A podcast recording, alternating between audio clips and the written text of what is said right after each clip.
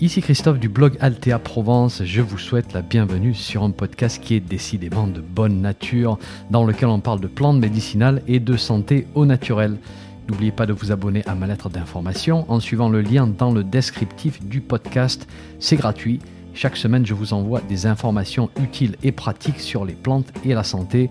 Et puis au passage, vous allez recevoir un petit PDF cadeau sur la confection de produits maison à base de plantes. Allez, si vous êtes prêts, on démarre. 3, 2, 1, c'est parti. Bonjour, ceci est la deuxième partie de ma discussion sur les plantes adaptogènes. Si vous n'avez pas vu la première partie, je vous invite vraiment à la regarder, sinon vous allez être un peu perdu. Donc on va vous mettre le lien dans la description de cet épisode. Dans la partie 1, on a parlé de l'histoire des plantes adaptogènes et de la naissance du concept en Russie dans la période après-guerre, une partie super intéressante je trouve. On a parlé de la définition classique d'une plante adaptogène et de la promesse que cette définition renferme. Et l'idée derrière cet épisode, ça démarre d'une question euh, posté par Arthur sur ma chaîne YouTube et qui dit Pouvez-vous parler du concept de plante adaptogène? Est-ce un mythe ou une réalité? Effectivement, ça m'a fait réfléchir. Je me suis dit, lorsque j'ai démarré ma pratique, il y a maintenant plus de 15 ans, la promesse des plantes adaptogènes m'a paru juste démesurée. J'avais un petit peu du mal à y croire, peut-être un peu comme Arthur, des plantes qui semblent tout, tout, équilibrées, qui semblent nous aider à nous adapter à tout type de stress. Ah, moi j'en veux dans l'eau du robinet, ou comme dirait mon père, mets-en un peu dans le pastis. Du coup, cette deuxième partie, elle m'est très personnelle. Mais d'abord, je vais être clair avec vous, hein. j'ai probablement un biais en faveur des plantes adaptogènes. Je me suis lancé dans les années 2000. À l'époque, j'habitais aux États-Unis et on était vraiment en plein boom de la recherche et de l'utilisation des plantes adaptogènes. Donc tous les praticiens en parlaient, on partageait beaucoup d'expériences à leur sujet. Les fournisseurs étaient nombreux avec des produits de bonne qualité. Et puis on ne se posait pas autant de questions écologiques à l'époque, hein, on ne va pas se mentir. On va d'ailleurs parler de l'aspect écologique de l'utilisation de ces plantes dans quelques minutes. Du coup, ces plantes sont un peu devenues un fer de lance de ma pratique. Alors j'ai aujourd'hui tempéré mon utilisation. Hein. il y a certaines que j'utilise plus du tout, euh, Codonopsis, Raponticum quelques autres. Mais j'en ai gardé d'autres que je conseille toujours assez régulièrement et je vous l'avoue, j'ai du mal à m'en passer. Mais j'essaie de vraiment orienter le conseil vers des cultures plus locales et ça, on va y revenir. Donc oui, je suis un petit peu biaisé euh, par le boom des adaptogènes des années 2000. Mais de l'autre côté, il y a d'autres plantes que j'ai découvertes à cette époque et que j'ai essayé d'intégrer dans ma pratique et qui ne sont pas nécessairement restées. Voilà, si je les ai gardées, c'est que j'avais mes raisons. Mais bon, dans l'ensemble, la position que je vais vous présenter, c'est ma position, gardez-le en tête, elle n'est ni universelle ni infaillible. Alors, premier point que j'aimerais vous faire passer, c'est que un piège se cache dans cette catégorisation qu'on a vue dans l'épisode 1. On nous donne l'impression que toutes les adaptogènes font toutes à peu près les mêmes choses d'une manière interchangeable. Et lorsqu'on commence la pratique, on s'aperçoit que ce n'est pas du tout le cas. Elles ont toutes leur caractère bien spécifique. Alors, on peut retrouver cette information, hein, attention, dans, dans certains livres ou certaines études, on va souvent trouver beaucoup d'informations dans la tradition ayurvédique ou chinoise si ces plantes appartiennent à ces traditions et si vous arrivez à déchiffrer grossièrement les caractéristiques énergétiques de ces styles, bien sûr. Et puis surtout, on se fait sa propre opinion et au fil des années, peu à peu, on voit qu'elles prennent tout doucement toutes leurs positions un peu différentes. prenons les plantes adaptogènes de la famille des Araliacées. Et je vais mettre le ginseng américain, Panax quinquefolium de côté, les Aralia aussi, Aralia californica, Aralia racemosa et compagnie, parce que c'est un petit peu trop spécifique à la, pratique et la phytothérapie américaine. Mais on va en garder deux pour notre exemple, le ginseng asiatique, Panax ginseng, et l'éleutérocoque, dont on a parlé la dernière fois, Eleutherococcus santicosus. Ces deux n'ont pas le même caractère figurez-vous. Voilà, il y a des effets qui sont grossièrement similaires sur certains points, mais pas sur d'autres. Voilà.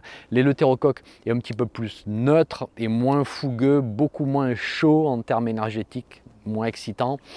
Il va relativement bien passer chez la personne jeune et d'âge moyen, alors qu'avec le ginseng asiatique, on a parfois des surprises. La différence entre le tulsi, qu'on appelle aussi basilic sacré, aussi Mom sanctum et les autres, et le reishi, hein, Ganoderma lucidum, un champignon, elle est énorme. Et pourtant, on leur a collé la même étiquette adaptogène. Alors pour de bonnes raisons, attention, mais il faut aller creuser chacune de ces plantes et apprendre à les connaître, chose que je vous apprends à faire dans mon programme sur la gestion du stress. Mais au départ, souvent, on se laisse un petit peu prendre au piège. Hein. On se dit l'une ou l'autre, peu importe. Voilà, ils n'ont pas d'ashwagandha au magasin, je vais prendre de la rhodiole. Et oui, mais non, pas pareil. Alors, autre point, je vais revenir aux trois axes de la définition. On avait vu la dernière fois non toxique, ok, action non spécifique, ok, et équilibrante. Et je vais parler du dernier point parce que c'est lui qui me pose le plus de, problèmes en fait. Parce qu'au départ, lorsqu'on lit tous les livres, toutes les études sur les adaptogènes, on a l'impression que ces plantes ramènent toujours le système nerveux vers le milieu. Eh ben, ce n'est pas exactement mon expérience. Certaines plantes ont vite tendance à trop exciter les fonctions et donc on perd l'effet équilibrant. Le ginseng asiatique peut tellement stimuler la personne, en particulier celle qui n'en a pas vraiment besoin, qu'au bout d'un moment, la personne a du mal à se relaxer, a du mal à se reposer, le sommeil devient perturbé, donc ça devient contre-productif. Idem pour la rhodiole. Et j'ai même vu ça pour l'éleutérocoque, en particulier lorsqu'on utilise des extraits secs et concentrés. Voilà, ça n'arrive pas tout le temps, mais j'ai pu observer ça de temps à autre. Et c'est souvent avec des personnes qui sont plutôt jeunes ou d'âge moyen, même parfois des personnes plus âgées, mais euh, qui n'ont pas vraiment à la base besoin de ces plantes, mais qui en prennent parce qu'elles ont lu tellement de bonnes choses à leur sujet, et ici, clairement, la médecine chinoise aura une bien meilleure lecture de ces situations-là, avec peut-être chez ces personnes des excès de chaleur. C'est pour ça que ça ne passait pas. Voilà. Le système cardiovasculaire peut parfois s'emballer, avec une augmentation de la tension chez le sujet sensible. Il peut y avoir parfois des palpitations cardiaques. Et pourtant, toutes ces plantes sont supposées uniquement équilibrer les choses. Voilà. Comme quoi, entre ce qu'on lit et la pratique, Il y a quelques petites différences. Je n'ai pas observé ces réactions à noter avec le tulsi, avec la l'ashwagandha, avec l'astragale de Chine, avec la chisandra, les champignons adaptogènes. Alors ceci dit, mon expérience a ses limites, donc là encore, hein, c'est un partage, à prendre avec un grain de sel. Autre point important que j'aimerais vous faire passer, cet effet stimulant physique et mental si on y met les bonnes doses, ça fonctionne. Mais c'est aussi une arme à double tranchant. Petite étude de cas. Imaginez, tout à fait hypothétique bien sûr, vous allez voir, que je sois, imaginez que je sois en train de démarrer ma propre petite entreprise je viens de changer de métier, donc j'ai un stress énorme de réussir parce que je redémarre de zéro et puis euh, il va falloir payer les factures à la fin du mois. En plus, c'est un métier passion, donc j'ai bien du mal à mettre la limite entre le temps personnel, le temps familial, le temps de travail.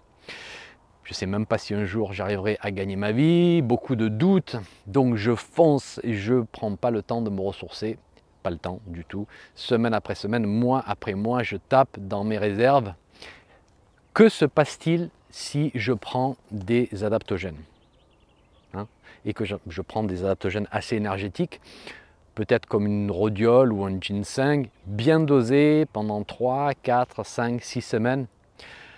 Tiens, je sens que j'ai un regain d'énergie. Hmm, j'ai l'esprit un petit peu plus aiguisé. Génial, on fonce. Et là, chers amis, je vais vous dire ce qui se passe. C'est qu'à un moment, on se prend un mur et lorsqu'on a un nez qui dépasse beaucoup comme le mien, le mur, en général, ça fait mal. Voilà, si ça sonne comme du vécu, je vous laisse terminer la phrase. Bref. Donc attention lorsque vous travaillez avec ce type de profil. Lorsque j'ai accompagné des personnes qui avaient, par exemple, un travail euh, à responsabilité ou qui avaient une pratique sportive très intense et qui venaient me demander conseil, je leur disais la chose suivante, ok, vous êtes fatigué, euh, vous savez pourquoi, je vais vous proposer un accompagnement, mais là votre corps est en train de vous dire que vous tapez dans vos réserves. Donc en parallèle, question, qu'allez-vous faire? Qu'allez-vous changer pour remédier à la situation? Je ne vais pas être derrière vous, hein, vous êtes adulte responsable, donc vous décidez, mais sachez que si vous ne changez rien, c'est le mur qui se profile à l'horizon, ou le précipice si vous préférez cette image comme dirait mon fils, qui fait le malin tombe dans le ravin. Voilà. Alors ceci dit, mis à part ces points-là, globalement, mon évaluation de ces plantes est très positive. C'est pour ça que j'ai toujours du mal à m'en passer pour ma pratique à l'heure actuelle. Et là, attention, très positif, ça ne veut pas dire comme plante miracle. Hein, du style, je suis stressé, je suis épuisé, hop, une petite gélule d'ashwagandha et deux jours plus tard, ça va mieux. Non, du long terme il faut avoir les bonnes formes. Parfois, il ne faut pas hésiter à bien doser. Voilà, c'est pas 10 à 15 gouttes. Et puis, il faut être patient. Hein, parfois, il faut des semaines et des semaines, mais elles fournissent un bon accompagnement de tout l'axe nerveux, de tout l'axe immunitaire. Ce sont des plantes qui tournent un peu en tâche de fond, hein, pour utiliser un terme informatique. Donc, on les démarre, on les fait tourner pendant plusieurs semaines, aussi longtemps que nécessaire, et on les oublie un petit peu en fait. Et puis plus tard, on se dit, hum, tiens, en fait, je me sens mieux. Est-ce que ça ne serait pas les plantes adaptogènes? Alors je ne pense pas que ce soit un effet placebo, je ne peux pas l'écarter non plus, et puis l'effet placebo, c'est quand même assez génial. En tout cas, en ce qui me concerne, euh, si c'est un effet placebo, les adaptogènes me fournissent l'un des meilleurs effets placebo que je connaisse et je recommande vivement. Alors, personnellement, aussi euh, à noter, moi je ne fais pas de fenêtre de prise.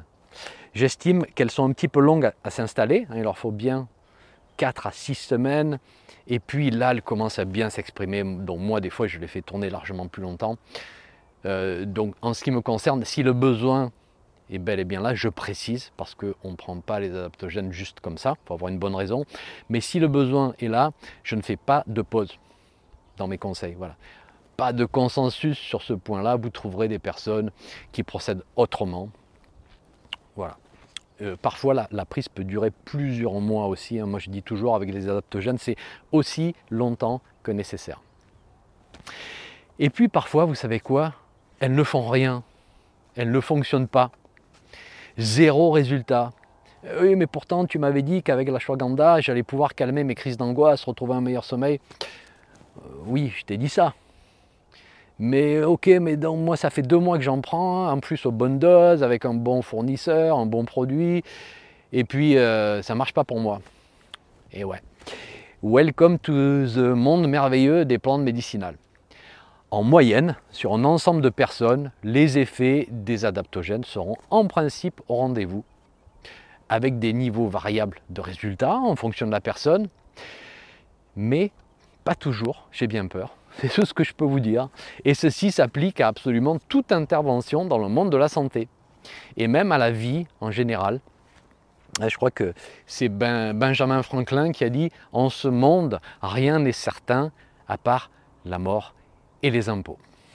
Voilà. Un autre piège dont je voulais vous parler, euh, ça serait de dire qu'on a tout le temps besoin de ces plantes adaptogènes aujourd'hui.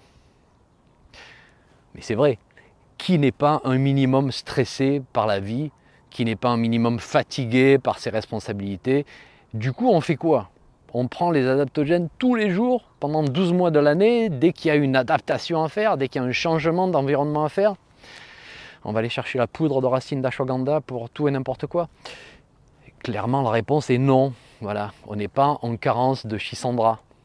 Il n'existe pas de condition qui s'appelle achisandrose, que je sache, comme il y aurait une avitaminose. Voilà. Et puis ça ne serait ni responsable pour notre propre fonctionnement interne, qui n'a pas besoin d'être constamment régulé par une substance externe, ni pour l'environnement, bien sûr, ou alors il faut cultiver un plant de chisandra entre chaque plante de blé et de maïs. Ça va pas être possible. Et puis n'oublions pas non plus que certains types de stress nous rendent plus forts au travers du processus qu'on appelle l'hormèse. Voilà, tant qu'on a assez de ressources pour les gérer, pour faire face. Donc comment décide-t-on si la situation justifie la prise d'adaptogènes? Eh bien ceci sera laissé à la discrétion de la personne qui va évaluer la situation. La qualité de vie est-elle affectée de telle manière qu'il faut faire appel à des leviers externes pour aider la personne? Parfois oui, parfois non. Voilà. Je vous laisse répondre à cette question parce que moi je n'ai pas les éléments pour le faire. En ce qui concerne l'impact écologique, alors il y a clairement beaucoup, beaucoup de choses à présenter ici. Je n'aurai pas le temps de pleinement rendre justice à ce sujet, mais je vais passer en revue rapidement les opportunités de production locale de ces plantes. À l'heure actuelle, le plus gros du marché euh, vient de Chine ou d'Inde, mais on commence à voir des productions locales pour certaines adaptogènes et ça, c'est très encourageant, je trouve. Alors il y a la discussion de la viabilité de prendre une plante d'un certain écosystème, indien, chinois, russe, et de le, transplanter, l'apporter dans un autre écosystème. Quels sont les actifs qui restent? Quelle est l'efficacité de la plante? Alors, dans mes tests, à petite échelle, pour toutes les adaptogènes que j'ai moi-même cultivés au jardin, Hein, ces 10-15 dernières années, j'ai toujours été très agréablement surpris dans le sens où ma récolte fraîchement transformée était plus efficace que les produits que je trouvais dans le commerce sous forme sèche avec un circuit beaucoup plus long, avec parfois des plantes qui étaient restées sur des étagères pendant assez longtemps. Voilà. Alors je sais, un test à cette petite échelle dans les yeux de certains, ça ne vaudra pas grand-chose, mais pour moi, ça compte parce que voilà, appelez-moi simpliste, j'aime bien me fier à mon nez, ma bouche, mon ressenti. Alors c'est pas une chromatographie en phase liquide, mais c'est un outil que j'ai tout le temps avec moi. Et je vais vous dire, cultiver du ginseng américain, Panax quinquefolium, à l'ombre des chênes pubescents dans un jardin de Provence, ça peut paraître comme une idée saugrenue, voire stupide, on est d'accord, mais je l'ai fait. Et je peux vous dire que l'alcoolature que j'ai faite avec ces racines fraîches, c'était juste magnifique. Voilà. Alors certains se demandent pourquoi on irait cultiver une plante qui n'est pas de chez nous. Bon, longue discussion, je ne vais pas rentrer dans ces débats, parce qu'il y a des avantages, il y a des inconvénients, et puis il faudrait tirer la ligne et se dire, si ce n'était pas dans notre écosystème avant les années X, alors on ne l'utilise pas. Mais bon, c'est un peu arbitraire, parce que et oui, euh, on a la patate douce, on a le quinoa, on a d'autres aliments qui ont été introduits relativement récemment. Donc pourquoi pas des plantes remèdes, tant qu'elles ne menacent pas l'environnement. Et ça c'est important, tant qu'elles ne menacent pas l'environnement. Euh, et même dans les plantes remèdes, on a la verveine odorante par exemple. Bon, elle n'est pas si vieille que ça, on parle probablement fin 1700, début 1800. Donc, allons-y, passons en revue les opportunités de culture. Alors je précise que je ne fournirai aucune adresse commerciale ici. Ne me demandez pas, ça me met dans des positions vraiment compliquées aujourd'hui. Ginseng asiatique, le grand Panax ginseng, compliqué à cultiver. Possible, hein, j'ai testé pour vous à petite échelle, mais plantes de croissance très lente, il faut attendre plusieurs années pour une plante mature, donc rendement faible. Si on cherche bien, on arrive à trouver du ginseng français.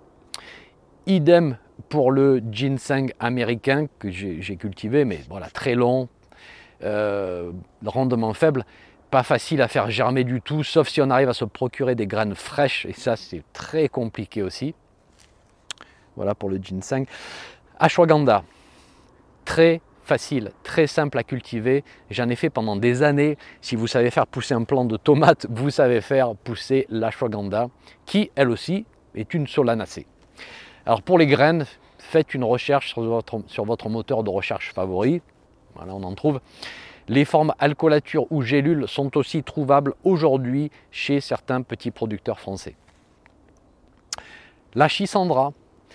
Alors, cette année, je teste un pied de Chisandra auto-fertile au jardin. Je devrais en savoir plus en fin de saison. Euh, du moins, si on ne se prend pas à nouveau ici en Provence une grosse sécheresse qui crame toutes mes plantes. Pour l'instant, je n'ai pas d'expérience. Et le terrocoque, j'en ai vu au CNP Maille de Milly-la-Forêt. Si ça pousse au conservatoire, on va dire que ça doit pousser ailleurs. C'est un gros buisson épineux qui peut devenir envahissant. Donc là, attention à ce point. il y aura clairement une réflexion à faire sur l'aspect envahissant. Il pousse en général dans les contrées froides. Euh, je n'ai pas connaissance de culture locale aujourd'hui. Tulsi ou basilic sacré, super facile à cultiver, comme un basilic classique, hein, j'ai testé pour vous. Alors ça donne des infusions ou des alcoolatures magnifiques lorsqu'on l'a au jardin frais. Euh, et là, vraiment pas, de, raison de s'en priver si on est intéressé par les propriétés de cet adaptogène bien, particulière. Et là, pareil, vous allez trouver des petits producteurs français qui en fournissent. Cordyceps, j'ai rencontré au moins un producteur français qui devrait lancer sa boutique, j'espère dans pas très longtemps. Il a fait analyser ses cordyceps, il a un bon titrage en actif, donc c'est pas une culture inerte comme on a pu le dire pour certaines cultures de cordyceps. Je ne pourrais pas vous en dire plus au sujet de la culture à ce stade de ces champignons médicinaux, c'est pas, pas un domaine que je, que je connais bien. La rhodiole, très compliqué à cultiver, il faut essayer en altitude. Moi j'ai essayé plusieurs fois au jardin, ça ne survit pas dans le sud clairement. Je sais qu'il y a une productrice en Suisse qui en cultive, mais pour l'instant ça m'a l'air très limité. Je sais que certains vont tester la culture en France à différentes altitudes. Je pense que ça va être difficile et il faudra pour l'instant utiliser d'autres plantes adaptogènes parce que celle-ci est sérieusement menacée en nature. Attention. Astragal de Chine, tout à fait possible. Pas compliqué à cultiver. J'ai testé pour vous, j'en ai eu de pleines rangées. J'espère que la production locale sera envisagée un de ces jours. En tout cas, je ne vois pas pourquoi ça ne se ferait pas au même titre que l'ashwagandha ou d'autres. Pour, la pour faire germer les graines d'astragal, euh, il vaut mieux les scarifier, ça germera mieux. Et puis je vais m'arrêter là avec la liste. Il y a d'autres adaptogènes. Mon but, n'était pas de vous donner une liste exhaustive, mais juste de vous montrer qu'il y aura des opportunités dans le futur, là encore pour ceux que ça intéresse et qui y trouvent une logique. Une question que vous m'avez souvent posée, pourquoi n'a-t-on pas d'adaptogènes chez nous? Alors on a la rhodiole qui pousse dans les montagnes, mais euh, absolument pas assez pour faire face à la demande. Hein. C'est une plante qui est menacée dans plusieurs pays. Il y a des cueillettes illégales parce que la demande est très forte. Donc là, gros problème avec la rhodiole. Euh, moi, j'ai quasiment arrêté de la conseiller aujourd'hui. À part celle-ci, en nature, à ma connaissance, nous, on, ne connaît pas à l'heure actuelle de plantes conformes à la définition russe des adaptogènes. Ça, c'est important. Attention, il y a une définition précise. À ma connaissance, il n'y a pas de plantes de notre pharmacopée qui correspondent nécessairement à ça. Alors pourquoi on n'en connaît pas plus? Je pense que ceci est dû à deux phénomènes. D'abord, aux fondations même de notre vision de la santé holistique. On n'a pas vraiment eu chez nous, dans la tradition française, ce concept, comme je vous disais, d'énergie vitale. Je vous en parlais à l'épisode précédent, euh, à la base de tout processus de vie. Et donc, on n'a jamais trop recherché quelque chose qui pourrait ressembler à un tonique du chi ou à un rasayana, si je peux me permettre d'utiliser ces expressions. Euh, donc on ne les a pas cherchés en fait, c'est pour ça qu'on ne les a pas trouvés. Plus tard, euh, nous on n'a pas eu cet élan qu'ont eu les Russes de rechercher des plantes de chez nous euh, qui pourraient aider à soutenir les, fonctions. Donc en fait aujourd'hui on n'a pas grand chose à se mettre sous la dent. Certains positionnent le macérat de bourgeon de cassis en gémothérapie comme une approche adaptogène. Bon, c'est quelque chose que j'ai testé en comparaison avec ma longue expérience des adaptogènes et pour moi, ça n'arrive pas à la hauteur de mes attentes. Ce qui ne veut pas dire que ce n'est pas adaptogène, hein, c'est pas ce que je dis, mais juste que j'ai mis la barre à un certain endroit et la gémo de cassis ça n'arrive pas à cette barre que je me suis fixée. Voilà. Alors attention, c'est personnel, c'est mon expérience, elle est limitée. Je n'ai pas la prétention de vous délivrer une vérité ici. Hein. Chacun pourra tester et se faire sa propre opinion. En fait, je pense que la vraie opportunité se trouve peut-être à trois endroits différents. on va commencer à spéculer un peu, mais je vous fais mes propositions. Premièrement, je pense qu'il y a vraiment quelque chose d'intrigant dans les racines de certaines apiacées et j'ai bien dit les racines et pas les fruits ou les graines en termes courants. Et ici, j'ai trois plantes en tête. L'angélique, la berce et l'impératoire. L'angélique, je commence à bien la connaître. J'avais des a priori fondés sur mes ouvrages de référence parce que certains livres disent que l'angélique des jardins, Angelica archangelica, est plus puissante que l'angélique des bois, Angelica sylvestris. Quand Paul-Victor Fournier nous dit ça, en général, on écoute. Et aujourd'hui, je suis convaincu que c'est inexact. Hein. après avoir testé plusieurs préparations à base d'angélique des bois, je sens bien la puissance. Je pense qu'elle n'a rien à envier à l'angélique des jardins. La grande berce, et pas la berce du Caucase, attention. Alors je la connais mal à ce stade, mais je pense que c'est une bonne candidate. Et il faut que je me familiarise un petit peu plus avec les propriétés de la racine. Et la troisième, l'impératoire. Je la connais très peu à ce stade. C'est Guillaume Besson qui me l'a fait découvrir en Haute-Savoie, voir mon interview avec Guillaume. Et par la suite, j'ai pu me procurer des racines chez des petits producteurs pour continuer mes tests. Et je suis assez impressionné, je ne vous cache pas, par la force de cette, de cette plante. Donc ça, c'est ma première catégorie de grandes toniques de chez nous, hein, les racines de certaines apiacées qui pourraient peut-être nous aider à, reconstituer une trousse adaptogène. Je ne sais pas. Deuxièmement, cette grande amère de chez nous qui s'appelle la gentiane, euh, gentiane jaune, gentiana lutea, elle, elle m'interpelle beaucoup. Au plus je l'utilise, au, plus elle m'interpelle. Il y a une sorte de force tranquille qui se déploie lorsqu'on utilise la gentiane sur le long terme, dans les périodes de fatigue. Voilà, encore tout doucement, petite dose, long terme. Euh, avec la gentiane, on dit souvent période de fatigue accompagnée de manque d'appétit et de situations de dénutrition parce qu'elle a cette amertume et elle stimule les fonctions digestives. Mais au plus j'utilise la gentiane, et au plus, je me dis pas forcément. Il y a vraiment un aspect tonique plus générique à la gentiane. Qu'en est-il des autres toniques amers comme le chardon béni, le méniante, la feuille d'artichaut et d'autres Je ne sais pas. Mais quelque part, je place la gentiane un petit peu en chef de file des toniques amers. Troisième catégorie, les lamiacées aromatiques du sud à caractère chaud et stimulant. Et je pense ici aux plantes suivantes, le romarin, la sauge officinale, le thym, le calaman. Je vous en ai déjà parlé dans d'autres épisodes en mentionnant cet aspect tonique et stimulant, alors parfois digestif, parfois cérébral, parfois un peu générique, pas autant que les adaptogènes. Voilà, encore, ça se fait tout doucement au fil des semaines lorsqu'il y a euh, un besoin réel. Et à ce stade, notons le point suivant qui est très important. Individuellement, toutes ces plantes que je vous ai citées euh, elles ne sont pas adaptogènes.